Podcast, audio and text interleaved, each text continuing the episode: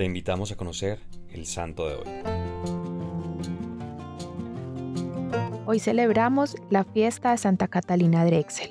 Nacida en Filadelfia, Pensilvania, Estados Unidos, el 26 de noviembre de 1858. Era la segunda hija de Francis Anthony Drexel y Hannah Langstrot, quienes inculcaron en sus hijas la idea de que los bienes materiales y el dinero eran prestados a ellos y debían ser compartidos con quienes lo necesitaran. Su hermana mayor Isabel abrió en Pensilvania una escuela para huérfanos. Su hermana más joven fundó una escuela para personas pobres de raza negra en Virginia y Catalina fue la fundadora de la Congregación de las Hermanas del Santísimo Sacramento.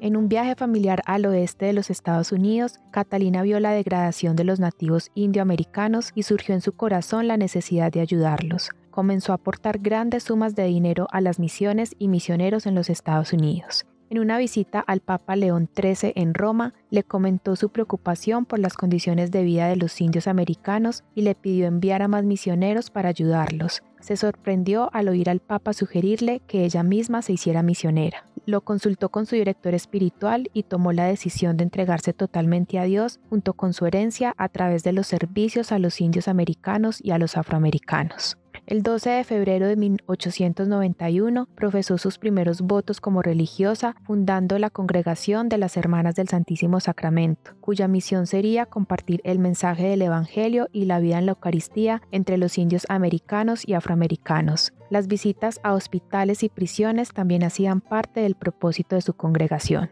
Encontró en la oración y sobre todo en la Eucaristía la fuente de su amor para los pobres y oprimidos y la fortaleza para combatir los efectos del racismo, sintiendo en su corazón la compasiva urgencia de ayudar a cambiar las actitudes raciales en los Estados Unidos fundar y proveer de personal a escuelas a lo largo del país que atendieran a los nativoamericanos y afroamericanos se volvió una prioridad para Catalina y su congregación.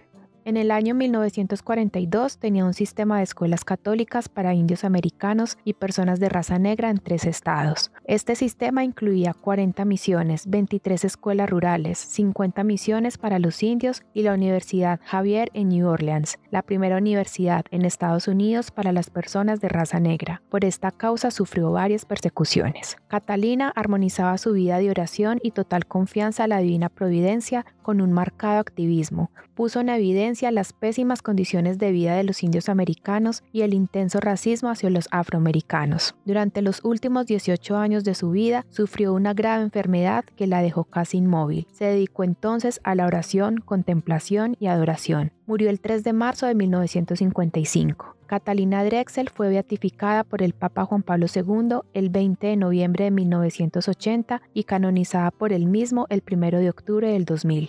Como propósito en este día les propongo hacer acción este pequeño fragmento de la oración de Santa Catalina Drexel que se hace tan necesario en la actualidad.